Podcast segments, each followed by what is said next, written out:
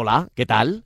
Vamos a empezar ya con marca coches, pero antes, si eres profesional, si tienes que llevar paquetes, encargos, tu día a día de un sitio para otro, seguro que estás buscando una solución. Y tal como se están poniendo las cosas, igual estás buscando una solución eléctrica. Quieres robustez, calidad, fiabilidad. Eso es lo que te proponen las furgonetas Maxus. Una autonomía 100% eléctrica de hasta 300 kilómetros, hasta 11 metros cúbicos de capacidad, 5 años de garantía y 8 para la batería y recarga de hasta el 80% en 45 minutos. ¿A qué esperas para probarlas?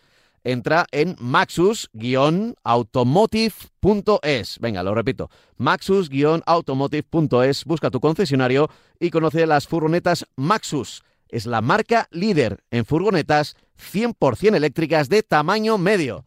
Y además apuestan por este programa, por este marca coches que empieza ya.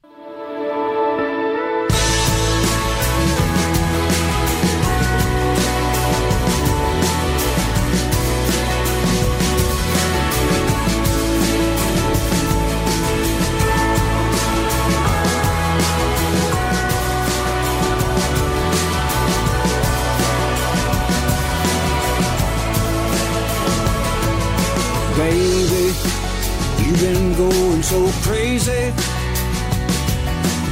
Lately, nothing seems to be going right. So low, why do you have to get so low? You're so, you've been waiting in the sun too long. But if you sing, sing, sing, sing,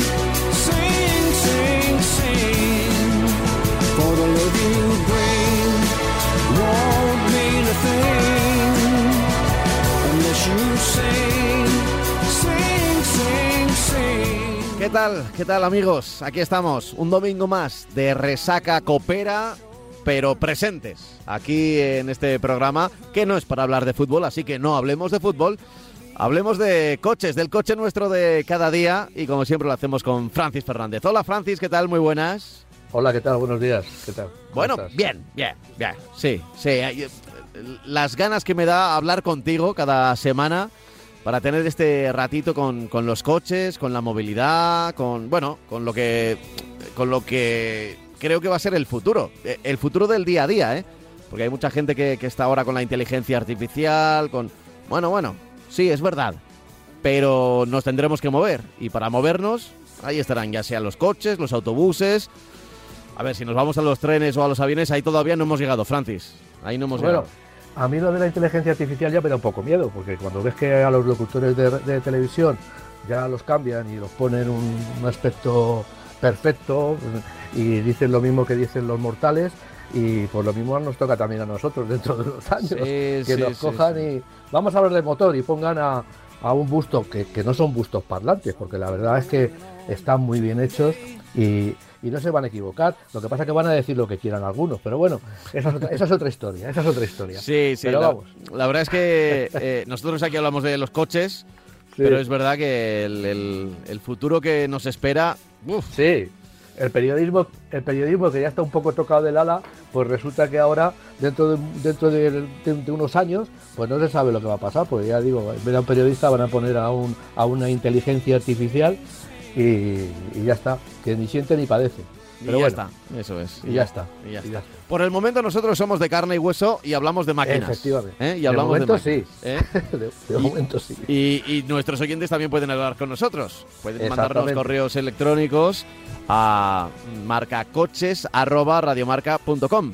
marcacoches@radiomarca.com y ahí pues bueno, hablar un poco de bueno, de sus problemas, de sus ideas, de si han oído algo aquí en el programa que no les ha gustado, que no les ha convencido, pues también también nos lo pueden comentar. Así que ya lo sabéis, marcacoches@radiomarca.com, pero nosotros nos vamos a poner ya las pilas y empezamos con unos cuantos temas que me ha preparado por aquí Francis. Eh, tenemos el tema de las ventas, porque este es el, el primer programa del, del mes de mayo, pero como a veces es un poco farragoso, para empezar, Sí. Vamos a empezar hablando del Jeep Wrangler, que es un Pues sí. nombre de toda la vida.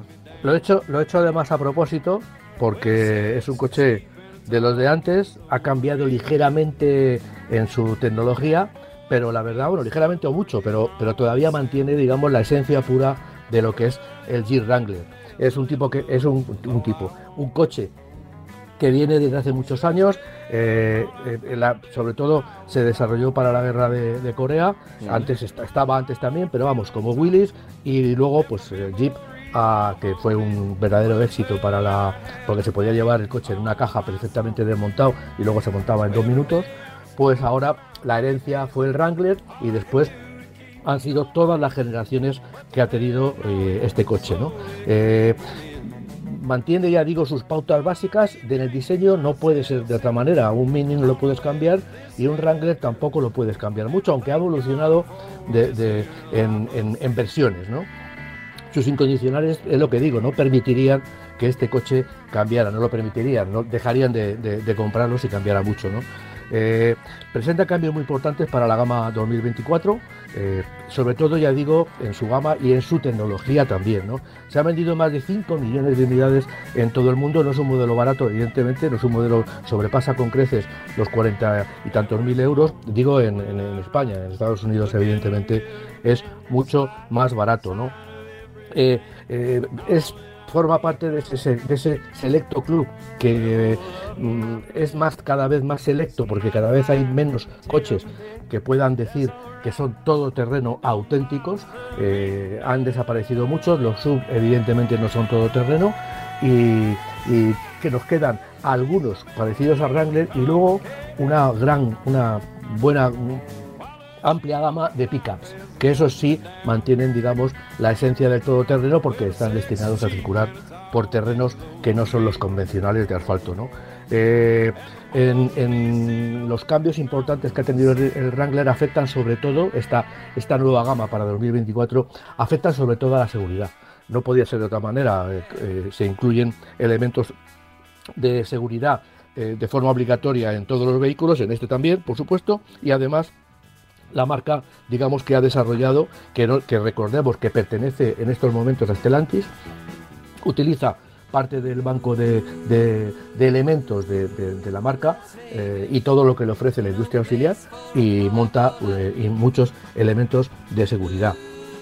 Estéticamente la clásica parrilla de 7 barras no puede, no puede cambiar en el número de barras, por decirlo de Mm. alguna manera. No, hay, cosas que, hay que son una firma de, de cada coche. Efectivamente, este, efectivamente. este lo tiene. Pero lo que sí cambia es que la- eh, ya no es chapa, sino que le han metido un recubrimiento en negro. En fin, ha cambiado ligeramente, la han actualizado mucho y a mí me parece que han conseguido un efecto muy importante. ¿no? También cambian los grupos ópticos, evidentemente le tienen que meter luces de LED, le tienen que meter eh, luz de día, le tienen que poner toda la tecnología que hay, que incluye, ya digo, que influye, digamos, en, en- la seguridad. ¿no? Y luego también el, el diseño de las llantas desde 17 a 20 pulgadas también es, es completamente nuevo. ¿no? Tendrá cuatro motorizaciones, un enorme V8 de 6,4 litros y Sí, sí, sí. 477 Esa es la firma caballos. americana también. ¿eh? Hay, otra- hay otras firmas que, Sí, que- eh, es la una- firma americana es el V8. Y es una firma americana que no nos van a vender en Europa. Ya. Que no nos van a vender en España. fíjate, Lo no digo lo un poco sabía, para- pero Sí, me lo lo, esperaba. digo, lo digo un poco para poner los dientes largos a aquellos que les gusta el todoterreno y que, y que desde luego estarían encantados con poder llevar este enorme motor bajo el capó, ¿no? Ya he dicho, un V8 de 6,4 litros y 477 caballos. Después lleva un 2 litros más pequeñito de 274 caballos y entre medias meten un V6 de 3,6 eh, litros y 290 caballos. Es decir, solamente con el V6 de 290 caballos yo, me- yo ya me confirmaría y me conformaría, ¿no? Ya. Insisto, ninguno de estos coches, de estos modelos, de estas versiones llegará a España. Eh, solamente se ofrecerá el híbrido eh, enchufable de 381 caballos con una autonomía, bueno, ahora mismo ya bastante escasa, de 34 kilómetros. Se introducen nuevos acabados, por supuesto, desaparece la carrocería de dos puertas, el, el modelo el recortado, el modelo corto, desaparece. Todavía me acuerdo cuando era solamente se vendía el modelo de dos puertas y luego se incorporó el de cuatro. Bueno, pues ahora ya ha desaparecido el de eh, dos puertas, ¿no? Eh, tiene eh, nuevas versiones eh, radicales, por decirlo de alguna manera. Eh, este coche se caracteriza porque todos los, todos los Wrangler tienen que pasar una prueba que es el Rubicon Valley. Es una prueba de, Mm, de sí. 22 kilómetros que se, se hace. Es verdad, se me había olvidado la famosa prueba del Rubicon. la Rubicon Valley. Pues en este caso sacan eh, dos, dos versiones, Rubicon y Rubicon X, que se, que se han definido con, con unos equipamientos técnicos también innovadores, porque por ejemplo llevan un eje posterior Dana, es un eje que se puede pedir como opción en otras versiones, pero en estos por supuesto va de serie. Incluye también el cabrestante para si tenemos alguna dificultad en la autopista para poder salir adelante y unos enormes neumáticos de serie de 35 pulgadas. Es decir, es un coche, las versiones Rubicon son versiones que si el Wrangler está preparado para sacarnos de cualquier, de cualquier problema en fuera de carretera, con estos coches ya tendremos eh, muy pocos problemas. Todavía no hay precios, evidentemente, ya digo que no es un coche, últimamente eh, los precios del, del Wrangler han ido subiendo y subiendo y subiendo y no es un coche para nada accesible. Estamos hablando de, yo calculo que alrededor de inicio de 50.000 50.000 euros, pero bueno. Yo lo saco porque, bueno, forma parte, por decirlo de alguna manera, no solamente de, de los coches antiguos, de, de los coches anteriores a esta, eh, este vendaval de coches eléctricos, sino también eh, es buena parte de la historia, digo, en, en- en Europa y sobre todo en Estados Unidos, de la historia de los, de los todoterreno auténticos, ¿no? con los que se podía, en España es difícil disfrutar con estos coches porque está prohibido, sal- en, muchas comunidades, casi todas las comunidades, está prohibido salirte del asfalto, pero en otros países, digamos, más salvajes o más permisivos, pues más grandes y menos poblados, pues todavía se, se permite eh, hacer excursiones y divertirte con, con- con un automóvil V8, que eso en Europa es decir mucho. Hmm.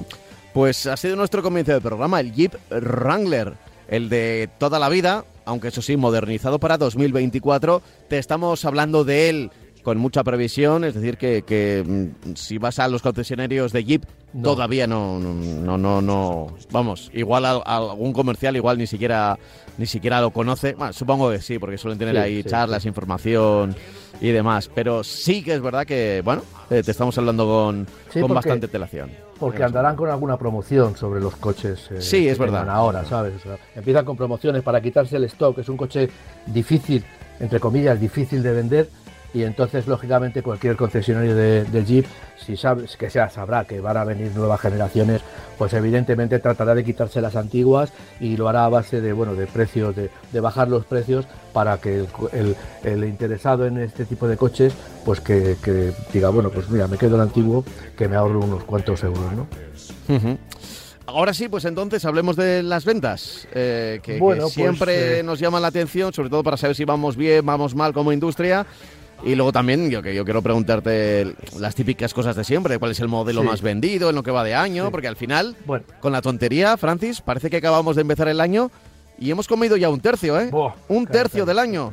No me lo digas, no me lo digas. que pasa el tiempo que, madre mía. Pero bueno, eh, en abril, ya estamos hablando de ventas de abril. Eh, se progresa adecuadamente, como se dice a un chaval que, bueno, que, que va bien, pero que debería ir mejor.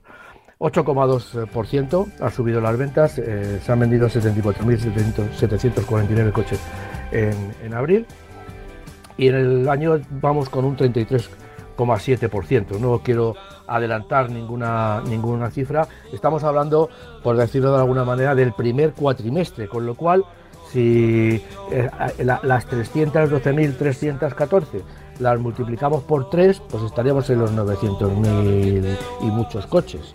Bueno, no quiero ya digo, es muy pronto para, porque en este año pueden pasar muchas coches, muchas cosas, no, no esperábamos lo de Ucrania, no esperábamos la inflación, no esperábamos los semiconductores, la escasez de semiconductores y piezas, y llegaron. Eh, quién sabe si podrá, si, si llegará otra, espero que no, pero y deseo que no, pero quién sabe si llegará otra, otro, otro aspecto económico que influya en el tema del automóvil. ¿no? Ya digo, un 33,7% ha subido las ventas en, los cuatro primeros eh, meses del año, lo que bueno, yo entiendo que está, está bien, pero mm, solamente bueno, pensando en que venimos de cifras muy bajas. Eh, por marcas, la marca más vendida en abril ha sido Volkswagen, sorprendentemente, y segundo Toyota. Y en enero-abril, pues la marca más vendida es Toyota, como desde hace muchos meses. SEAT es la segunda marca, parece que SEAT, bueno, SEAT ahora explicaré un poco por qué está ahí. Peugeot en, el acumulado está tercera y luego Kia, Volkswagen, Hyundai, Renault, Dacia, Citroën y Mercedes. Esto es el acumulado. Quiero destacar que tanto Audi como Mercedes se meten entre las 10 marcas más vendidas este año, lo que también, este año, perdón, este mes de abril, lo que también sorprende, ¿no? Eh, ¿Por qué decía lo de SEAT? Pues porque SEAT ha metido, eh, es, es la marca más vendida eh, con un modelo de Seat Arona en, en abril. Esto se debe fundamentalmente a tiradores. De la lista de, de los 10 más vendidos tenemos el Seat Arona, después el Dacia Sandero, el Clio, Volkswagen T-Roc, Seat Ateca, MGZS, eh, el Peugeot 200 2008, perdón, Opel Corsa, Fiat 500 y Citroën C4. Mm, Tanto Seat Arona como el Opel Corsa y el Fiat 500 yo entiendo que son alquiladores. ¿Y por qué digo esto? Pues porque los alquiladores han subido en, en el mes de, de abril, han subido un 30,6%. Se nota un poco que el turismo está bien. Y en el año, en el acumulado del año, han subido un 123%. Y estamos hablando de 53.984 coches vendidos, por, a, vendidos, matriculados para alquiladores. Eh, eso, pues yo entiendo que deja muy poco, deja muy poco margen de beneficio a las marcas, Ya. con lo cual no es una marca, dema- no es una marca demasiado eh, positiva para el sector. La empresa, pues la empresa en este mes ha matriculado más coches que, en abril, o sea, que, los particulares. En concreto, los particulares han caído prácticamente un 1,9%. Es decir, en abril, este abril, comparado con abril del año pasado, las ventas a particulares han caído un 1,9%, lo, que no es un buen dato. Mientras que la empresa ha subido un 8,9% y los alquiladores, lo que mencionaba, un 30,6%. Bueno, en, en el acumulado los, particulares es el 20,6%, del mer- ha, matriculado el 20,6% de los coches, el 26,4% han sido las empresas y el mencionado 123 han sido los eh, alquiladores. Por eso digo yo que en, este, en esta eh, categoría que hemos, que hemos, que hemos que- quedado, pues el Seat Barona está como coche más vendido entre enero y abril, con 9.708 unidades. Pero insisto, esto es una, eh, pues no iba a decir un espejismo, porque no es un espejismo, porque son coches matriculados, pero lo que sí es verdad es que eh, los alquiladores tienen buena parte de culpa de que eh, este, este coche esté en primer lugar. Después está el Dacia Sandero, que es un incombustible, es un coche que es- lógicamente es uno de los coches más baratos y más polivalentes y prácticos que te puedes comprar en el mercado por poco dinero, insisto, es un coche que es amplio, no es un Fiat 500 que es muy pequeñito, en fin, es un coche amplio. Eh, luego está el Toyota CHR, Peugeot 2008, Opel Corsa, Seat, Seat Ibiza, Seat Ateca, Fiat 500, Kia Sportage y Hyundai Tucson. Estos son los coches que meten los, los coreanos en, en novena y décima eh, posición. Hay que destacar también que en el acumulado del año y también, eh, y también lógicamente en, el, en, eh, en abril, los coches que, se están vendiendo son coches, no iba a decir de gama baja, pero sí pequeños. Es decir, eh, Sandero, eh, Opel Corsa, Seat Ibiza, Fiat 500. Mm, mira Es que no me sorprende, ¿eh? no, evidentemente a mí me sorprende que se vendan toda- que, que se vendan determinados coches y me sorprende mucho todavía más que Audi que Mercedes se hayan metido en este ranking de las 10 marcas más vendidas en abril. Bueno, eh, cuando el mercado se, se agiliza, cuando el mercado se mueve, pues lógicamente también se mueven las marcas eh, premium. Eh, bueno, más cosas. Gasolina, pues tenemos 43,2% de coches de gasolina en el acumulado del año, en, el, en abril un 43,4%, el 13,9% son 10 en el acumulado, un 14,9% se han vendido en, abril, y también en abril el resto es un 41,7%, un 42,9%. Yo decía que en pocos meses iban a adelantar el resto a, la gasolina y aquí van a ser la categoría más vendida y yo creo que va no, no, no, no acabaremos el verano sin que esta cifra llegue a, a ser la primera es decir si tenemos la gasolina que, es un 43,9 en el acumulado un 43,2 en el acumulado tenemos ya el resto con un 42,9 Eh, con la bajada del diésel que va a seguir bajando ineludiblemente pues mucho yo me inclino a pensar que ya digo antes del verano tendremos eh, que, el, tipo de coche que más se vende sean eh, que tengan algún tipo de electrificación o sean de, gas. Ya, ya, yo digo que, para agosto, para septiembre eh, estaremos en esas cifras. Y luego, bueno, luego si quieres podemos hablar, es curioso como los coches eléctricos, pues eh, no, la verdad es que no han progresado mucho, no siguen sin progresar. Eh, ahora mismo son un coche eléctrico, son un, el porcentaje de ventas es el 4,6% del mercado, que es muy, muy, muy escaso. Ha subido en abril un, 78,68 y en el año un 52,69. Y como muestra, pues tenemos que los coches más vendidos en abril, el, el primero ha sido el MG MG4, es decir, un coche eh, eléctrico eh, venido llegado de, China, después el Citroën C4, el Tesla Model Y, que con esa bajada de precios está, digamos, eh, superando todas las, todas las cotas, esas tres bajadas de precios que ha tenido, pues lógicamente le han puesto a un nivel de, de precio al que antes no llegaba, pues ahora llega, porque y si pensaba comprarse un coche eléctrico, por ejemplo, como este 4, pues a lo mejor haciendo un pequeño esfuerzo, pero muy pequeño, pues puede acceder a un Tesla Model Y. Esperemos a ver si los resultados al final a la marca le, dan, digamos que son positivos, es decir, eh, tú bajas mucho el precio, pero luego al final todo se, todo se centra en las ganancias. Entonces, bueno, supongo que lo tendrán calculado. Entonces, bueno, pues eh, el Peugeot 2008 también está en cuarto lugar, Fiat 500, Dacia Spring, que debería ser el coche más vendido, pero no lo es, el Kia Niro, Audi Q4, Renault Megane y Peugeot 208. Y en el acumulado el rey es el Tesla Model Y, porque para que te hagas una idea, eh, es vende el doble que el MG MG4, que eh, el Tesla ha vendido 1.865 unidades en lo que vamos de año y el MG ha vendido 959, con lo cual estamos hablando de prácticamente un, vapuleo de, Tesla, porque está vendiendo el doble de coches que el siguiente en el mercado. Está vendiendo pues unas cifras que evidentemente no son grandes, pero bueno, son respetables para, para solo un modelo. Son respetables para solo un modelo. Luego, bueno, tenemos aquí los híbridos enchufables que siguen, siguen bajando, han bajado un 0,12% en, en, el mes. Eh, el Lincoln Co es el coche 01 es el más vendido, otro, otro vehículo chino. Cuando estábamos hablando de los chinos, pues eh, había gente que pensaba que, no, que bueno, que ya veremos, que fíjate, los chinos que están muy lejos, bueno, pues ya están aquí muy cerca y ya están en las dos categorías en las que más compiten, ya están eh, en, los primeros, en abril han estado en los primeros lugares y en el acumulado están en segunda posición. Eh, el Ford Kuga es el segundo, Volvo, Peugeot 3008, bueno, dos, hay eh, dos Mercedes, Mercedes clase A y el GLA, el Mini, el Kia Sportage y el Cupra Formentor. Estoy hablando de híbridos enchufables, que no es un sector que esté demasiado, eh, que sea demasiado prolífico en, comercializaciones, sino todo lo contrario, Luego los híbridos convencionales, que estos sí que son los que, los que verdaderamente se venden, estamos hablando de 21.000 eh, coches en el mes de abril, 21.970 coches en el mes de abril, con un acumulado de 94.242 y, y aquí Toyota pues también es la marca que barre porque además tiene el Toyota Corolla, el Toyota Yaris Cross en segundo lugar, se mete aquí el Fiat 500 tercero, pero, pero nos encontramos el Toyota CHR en cuarto lugar.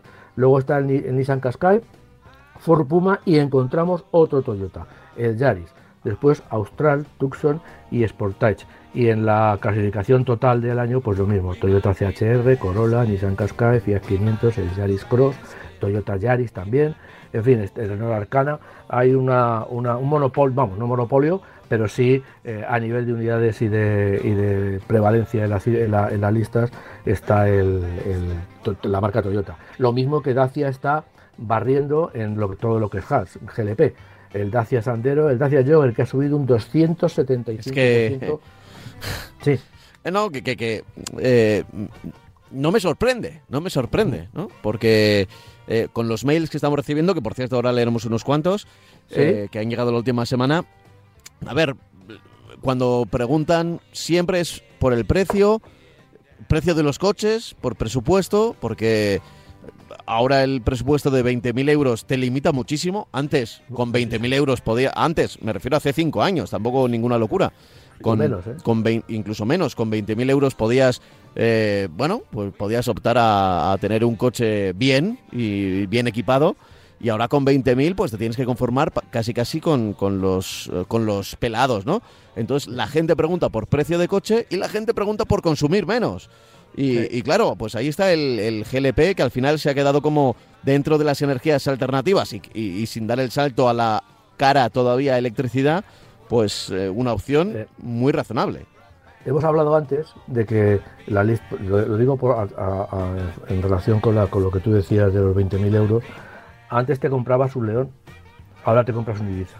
Es decir, por eso en las listas está tan, eh, se están metiendo cada vez más coches de ese segmento, del segmento los que podríamos denominar compactos ahora, mismo, el segmento B, el segmento C, que sería el León, pues está ahora mismo un poco de capa caída, ¿no?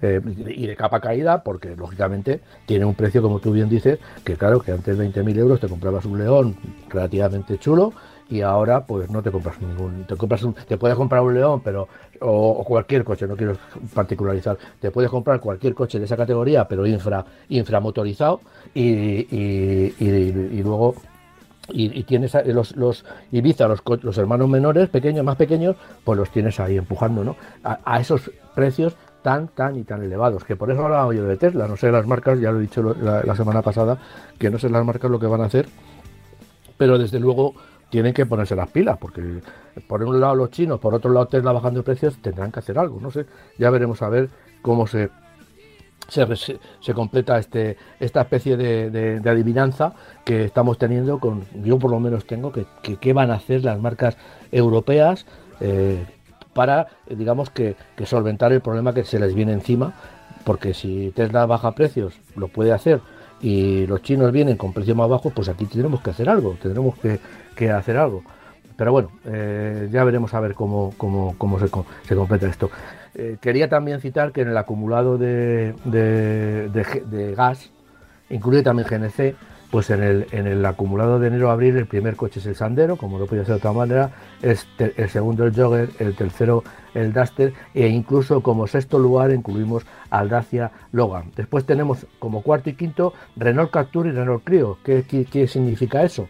que también van con GLP y prácticamente la tecnología, el propulsor, todo es más o menos el mismo que llevan los Dacia. O sea, el mismo motor del Dacia es el que lleva el Renault Captur o el Renault Clio alimentados con, GLP, con la misma tecnología, digamos, que, que han hecho una buena elección el grupo Renault porque eh, está consiguiendo buenas cifras. Y curiosamente, aunque el otro día, y lo, y lo mantengo, que va a desaparecer el gas natural, tenemos el Ibiza, el Arona, el Octavia y el León. Tenemos otros cuatro coches que eh, pertenecen al grupo Volkswagen y que eh, también van con GNC. Lo que pasa que no sabemos por mucho tiempo, porque ya lo dije el otro día, que SEAT va a abandonar el GNC, Volkswagen también y evidentemente Skoda también lo va, lo va a abandonar. O sea, el GNC es, una, es un combustible que va, a desaparecer en los coches dentro de muy poquito tiempo.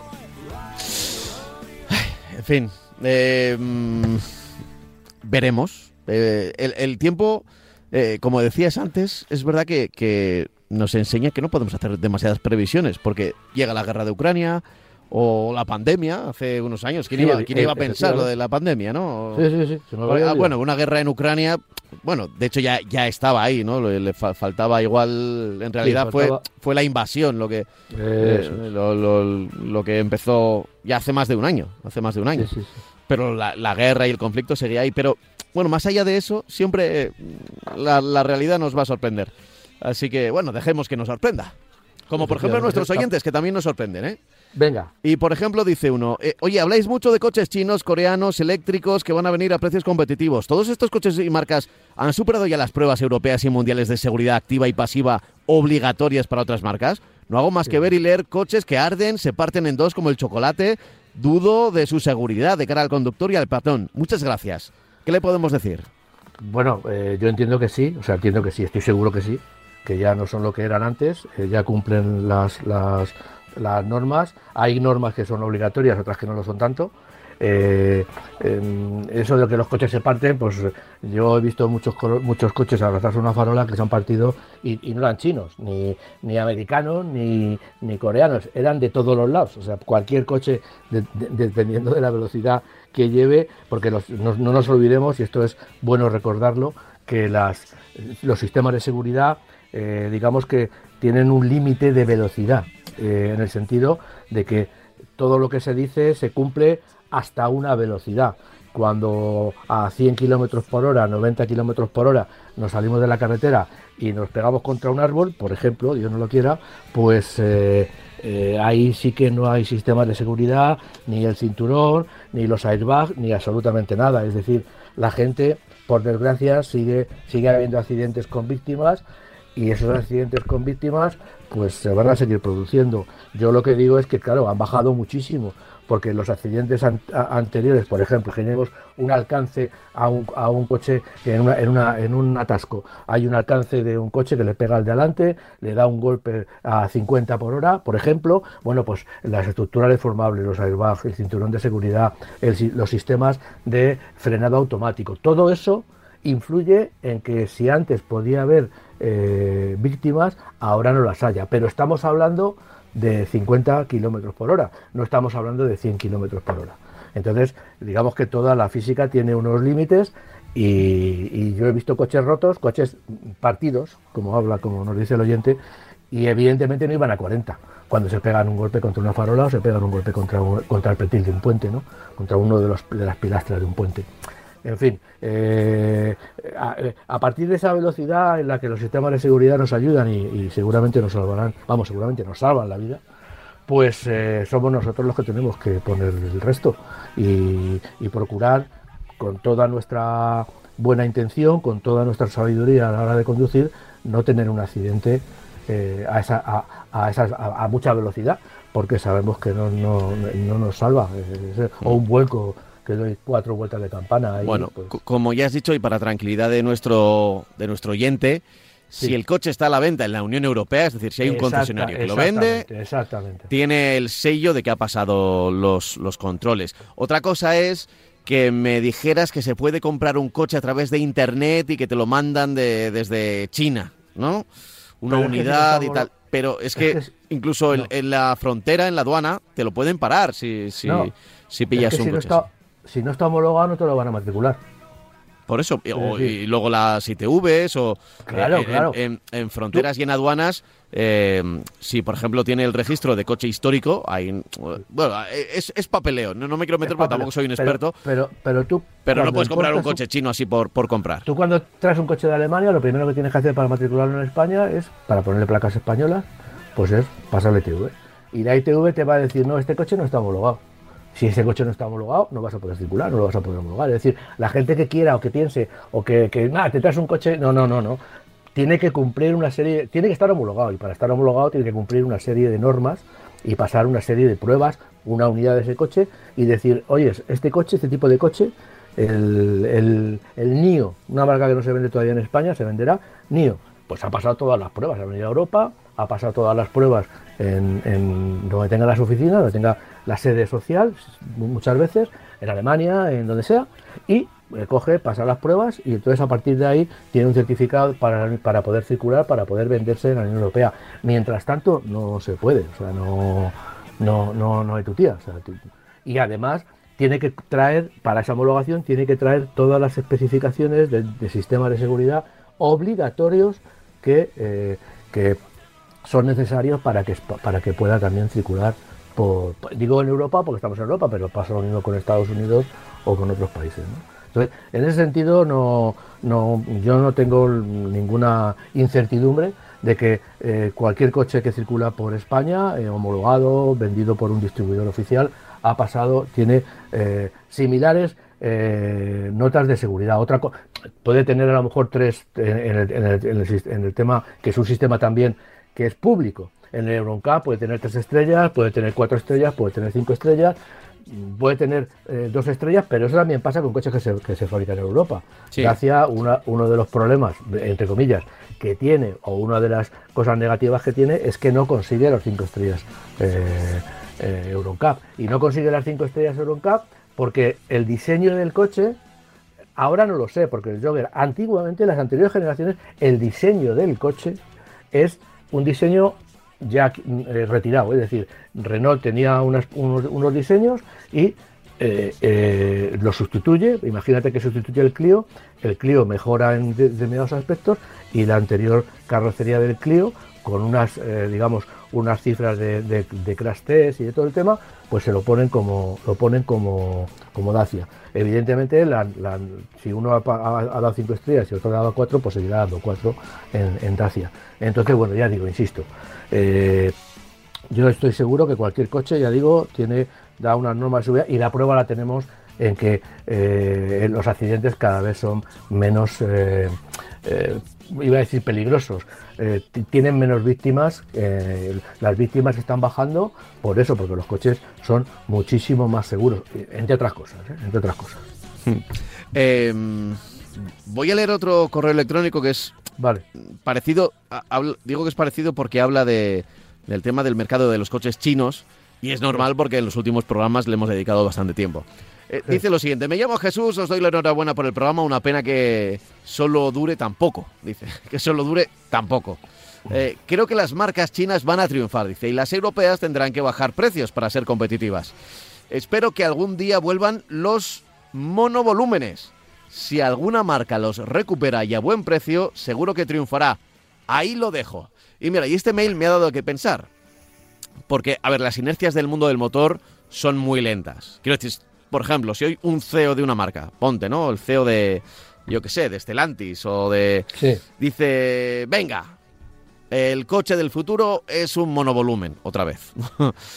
Eh, hasta, hasta que se vea el primer monovolumen, o sea, de esa idea del CEO o del ideólogo de una marca, hasta que realmente llegue a, a fábrica y se pueda poner a la venta, pasan muchos años. Son decisiones muy arriesgadas que pueden, que, pueden depender en muchísimos puestos de trabajo porque dependen de fábricas, de que luego funcione, que no funcione, que vaya bien en ventas. Por eso muchas veces acusamos a las marcas, una forma un poco de, cuñado, de, que son muy conservadoras en cierto sentido.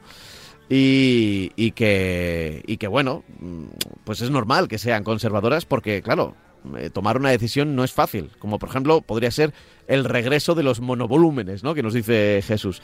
Eh, imagínate, ¿no? Eh, hace unos años. luego además les damos palos cuando de repente sacan un modelo que arriesga bastante y no nos gusta. ¿Sabes? Y, oh, vaya, vaya error, vaya error que han... Bueno, pues tuvieron la intuición de que podía funcionar y no funcionó, ¿no? ahí podríamos decir los eléctricos de Renault, que salieron quizá antes de tiempo, eh, bueno, y sin quizás, yo creo que hasta la propia marca lo, reconoció, aunque seguro que ese know-how que consiguieron en esos primeros años les ha servido para desarrollar cosas eh, más adelante y ahora lo están comprobando. Eh, pero, por ejemplo, siempre pongo el, el, caso del Qashqai encima de la mesa. Qashqai, bueno, sí, ahora, ahora está claro que los sub iban a, funcionan y que son, vamos, antes has leído las ventas, ¿no? ¿Cuánto, cuántos sub hay? Pues prácticamente si ves ahora las, las calles de nuestro país, Está pues, lleno. Pues está lleno. Digo, más de la mitad son sub, más de la mitad, o, el, o 70%, una cosa así. es una barbaridad. Sobre todo, eh, pues eh, sí, sí, en, las calles. O si te pones en una autopista a mirar una M30 de turno a ver y vas dividiendo un poco los coches que van pasando, te fijas. Claro, pues cuando salió el Qashqai, pues eh, fue un poco rompedor, era un poco arriesgado. Le salió muy bien a Nissan, le salió muy bien la jugada. Pero, pero bueno, eh, supongo que la harían porque tendrían estudios de mercado, o igual era la intuición de alguien, o fue casualidad, lo que sea. Pero quiero decir a nuestro oyente Jesús que no es tan sencillo. Y no me extrañaría nada que los eh, monovolúmenes volvieran en un futuro. ¿eh? Ahora lo que ocurre pues es que se está buscando más el, la electricidad, lo híbrido, y ahí el monovolumen pues tendrá que ir creciendo poco a poco desde el sub, ¿no? Bueno, eh, vamos a ver, yo tengo aquí unos datos, los monovolúmenes pequeños, ahora mismo la cuota es del 0,6% y el monovolumen grande es el 0,3%, es decir, el 0,9%, mientras que los sub son el 21,7, 52, 52, 57, prácticamente el 61%. Entonces, ¿qué es lo que pasa? ¿Por qué eh, eh, ha, habido este cambio? Yo, yo adelanto, el tema de los monovolúmenes se van a quedar para coches de lujo, para monovolúmenes de lujo, que es lo que se está quedando. Para monovolúmenes eh, derivados de furgoneta o no, que tengan un interior muy equipado. Eh, y sobre todo también con, compradas independientes. ¿Por qué digo esto? La gente antes se vendía mucho monovolumen, pero bueno, eh, como dirían por ahí, un, mola más un sub. Y llevar un monovolumen, pues parece que soy un padre de familia, que ya estoy fuera del mercado. ¿Entiendes lo que te quiero decir?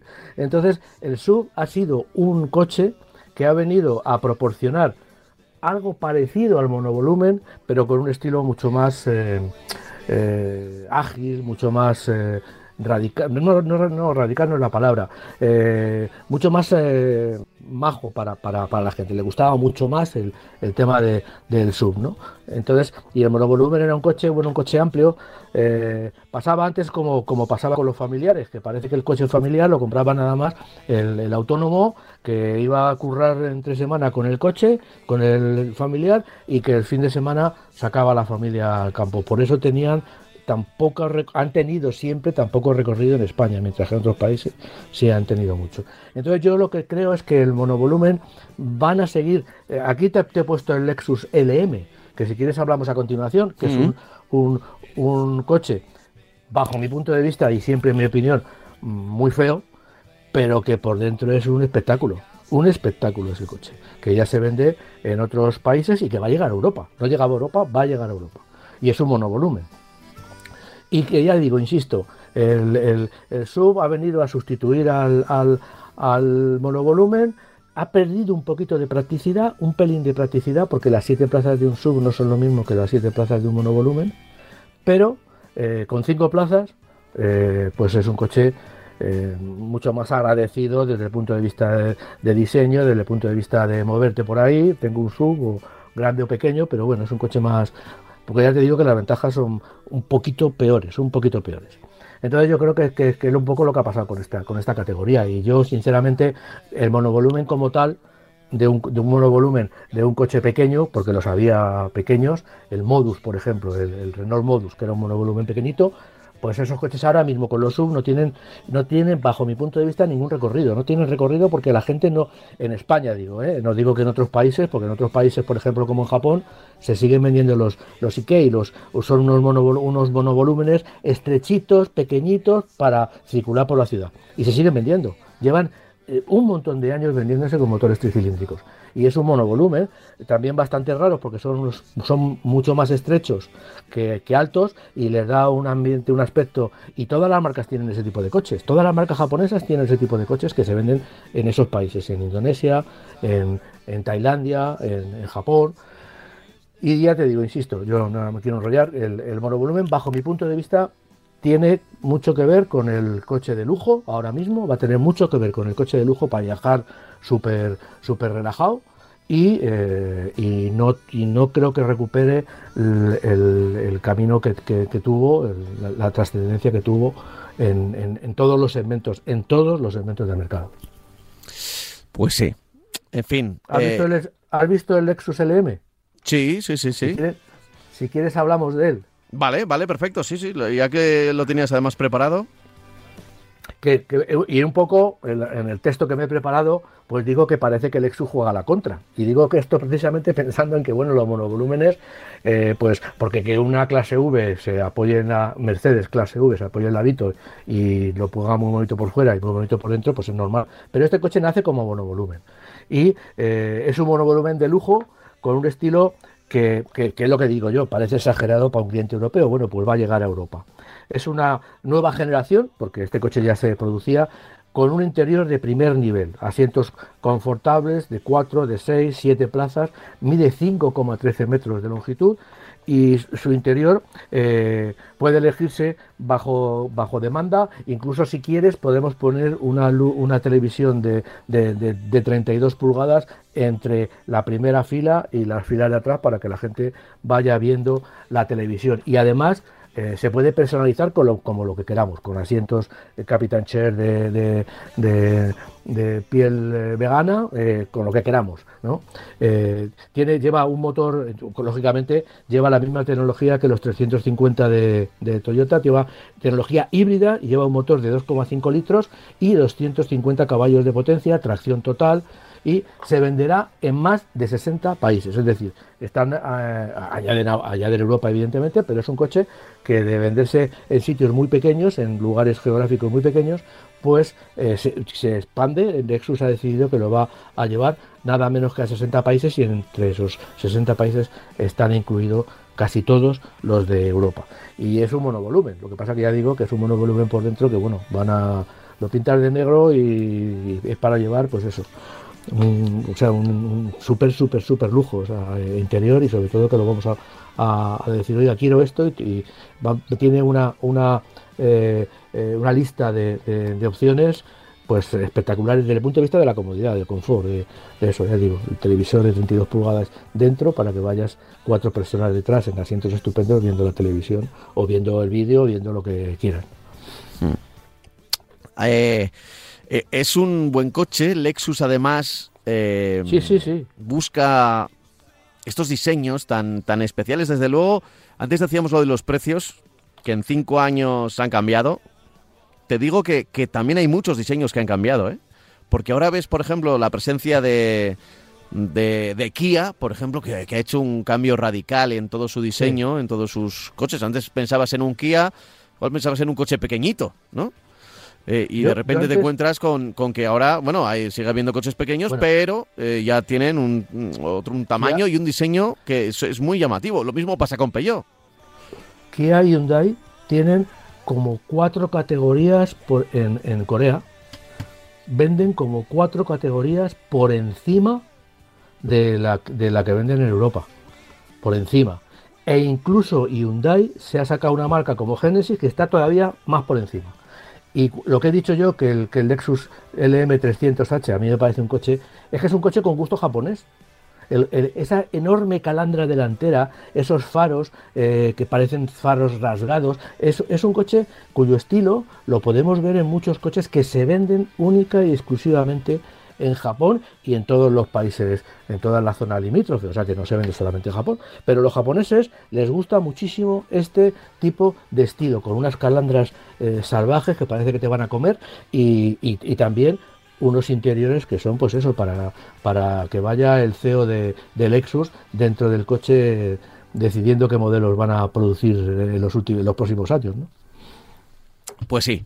Eh, a ver, eh, tengo por aquí más cosas que estaba buscando justo en este momento, cuando hablabas de, fíjate, de, de, lo poco que conocemos a las marcas coreanas, ¿no? como decías, que, aquí nos, nos, llega solo la puntita del iceberg. Sí, sí, la puntita del iceberg nada más. Mm en cosas de lujo. Tenía por aquí, mira, tengo, antes de pasar al siguiente tema, pues estaba viendo, tenemos 10 minutos todavía, hay, hay tiempo. Eh, mira, vamos a hablar de, un mail que nos pregunta sobre el Mazda. El, a ver si, lo tengo por aquí, pero ahora no me, no me abre. aquí está. Vale, dice, buenos días, enhorabuena por el programa. Me gustaría saber vuestra opinión del Mazda 3 Dice, lo define así, sedán acabado Zenit con motor atmosférico de 122 caballos y cambio manual. Al no tener turbo, no sé si es un motor suficiente en este coche o debería ir al de 186 caballos a la siguiente motorización. Hago unos 10.000 kilómetros al año y de ellos eh, tres o cuatro viajes con cuatro ocupantes y maletas. Pues yo entiendo que son los típicos viajes que hacemos por vacaciones, ¿no? A la playa o al pueblo o a la montaña con toda la familia. Eh, pregunta por él. Mm, principalmente si, si el motor de 122 caballos es suficiente para estos viajes. Entiendo que para el día a día, para los pocos kilómetros que hace al año, que son 10.000, eh, es de sobra. Para el día, sí, sí, para el día eh, seguro, vamos. precisamente va a tener más potencia próximamente, que se informe bien de los cambios que va a tener este, este modelo antes de comprarle, pero a mí me parece que esos 122 caballos, si se conduce con tranquilidad y se va por carretera, para ir a 120 mm, sobra. Sí. nada más. O sea que para carretera, incluso con cuatro ocupantes y maletas y peso, también tira, ¿no? no hace falta irse a los 186. Es que claro, es que estamos hablando de 186 caballos, que, que es una barbaridad. a ver, una barbaridad. Tú que vienes como yo de un tiempo en el que eh, pasar de 100 caballos era tener ya un coche potente, tener un coche de 105 mm. caballos era ya, oye, ya es un coche de, casi de competición, ¿eh?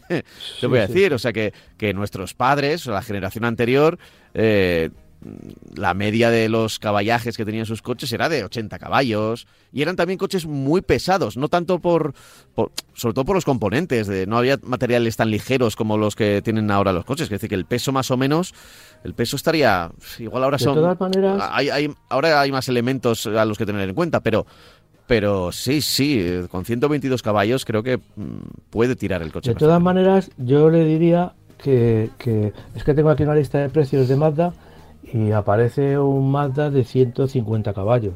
Es decir, y no tiene una no, no tiene una diferencia de precios enorme.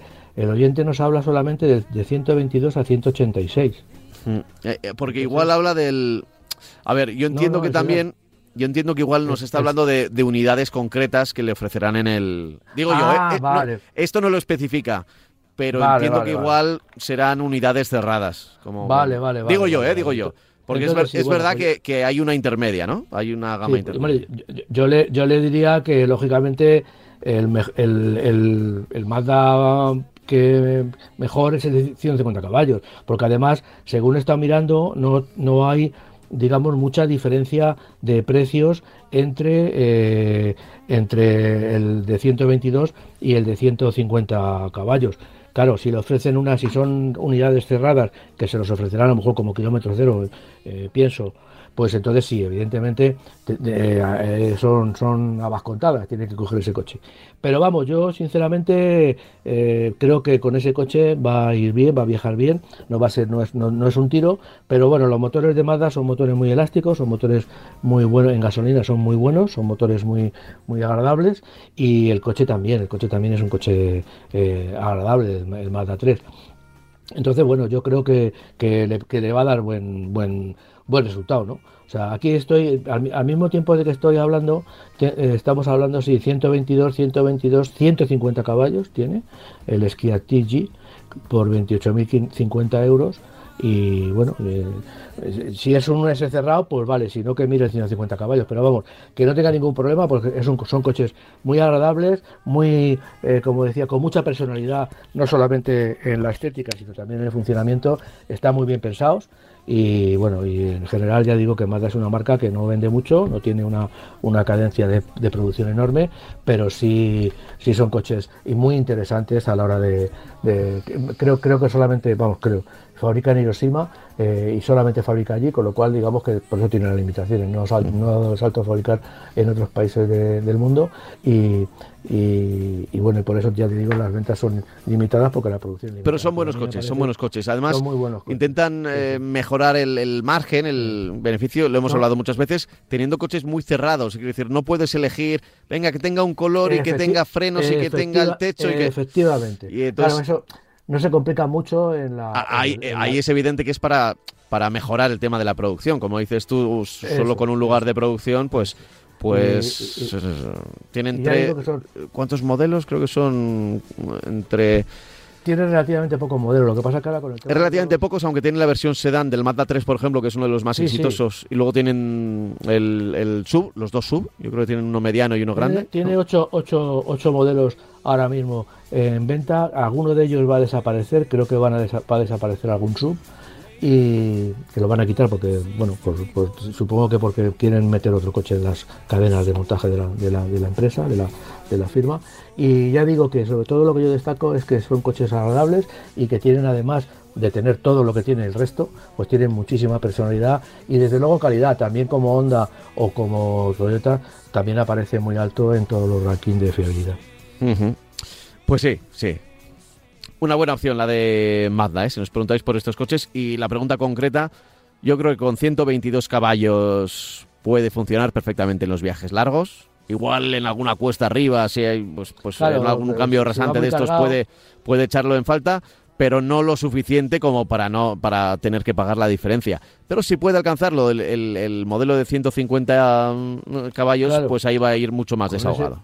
Desahogado y no le va a consumir eh, tanto más. ¿eh? O sea, que, que el tema de los consumos, pues seguramente eh, yendo por carretera al mismo crucero que con el de 120, con el de 122 caballos, va incluso a ahorrar eh, combustible, porque lógicamente va a ir el motor mucho más desahogado. ¿no? Bueno, pues... Una, eh, una buena elección. Sí, sí, sí, es buena elección. Es buena elección la de nuestro oyente que nos ha preguntado por ese Mazda 3 eh, Sedan, que sí que es verdad que tienen dos acabados, hay do- dos líneas de acabado. Eh, bueno, pues eh, hemos llegado ya a nuestro fin, porque está sonando aquí Glenn Campbell, así que nos tenemos que despedir hasta la semana que viene, es verdad. Tienen, tienen razón los oyentes con que se hace corto el programa, ¿eh? Sí, Eh, incluso haciéndolo se hace corto, se hace corto. sí, sí, Así que espero que corto. para nuestros oyentes también lo, lo disfruten, lo expriman, ¿eh? todo lo que puedan. yo, yo muchas veces, quizá porque hablamos demasiado. Puede Pero vamos, ser. En la radio, en la radio no, no podemos hacer otra cosa. Más que hablar, y más No, en un programa como que este, hablar. ¿no? Que, que yo creo que los oyentes quieren que, que hablemos, que hables tú sobre todo y que, claro. y que nosotros, pues. Yo, eh, yo hoy- siempre me preparo más temas de los que de los que Sí, dejamos un montón en el ¿Verdad? tintero y también correos electrónicos. Mira, para cerrar, voy, Sí, sí. voy a recordar el, el correo electrónico por si hay alguien que quiere escribirnos con alguna duda de compra o algo que le haya pasado a la hora de comprar un coche o algún comentario sobre el futuro de la movilidad, sobre los datos de ventas que hemos dado. Nuestro correo electrónico es marcacoches@radiomarca.com. marcacoches@radiomarca.com. Y bueno, ahí estamos para, para lo que queráis, ¿eh? Relacionado con el mundo de los coches y de, la movilidad, y ya está. Porque aquí de fútbol hoy no hablamos, ¿eh? Hoy de fútbol no, no hablamos. Ya será, ya será por la tarde, ya será mañana, ya será, bueno, en- enseguida, en un ratito. Así que nosotros a lo nuestro, que es el coche nuestro de cada día. Y nos volvemos a encontrar la semana que viene, Francis, de nuevo en la radio y como siempre en todas las plataformas de podcasting buscando marca coches. Muy bien, un placer. Un abrazo, Francis. Hasta luego. Y a ustedes oyentes también. Hasta la semana que viene. Aquí encontrarán entonces a un amigo, a Pablo Juan Arena.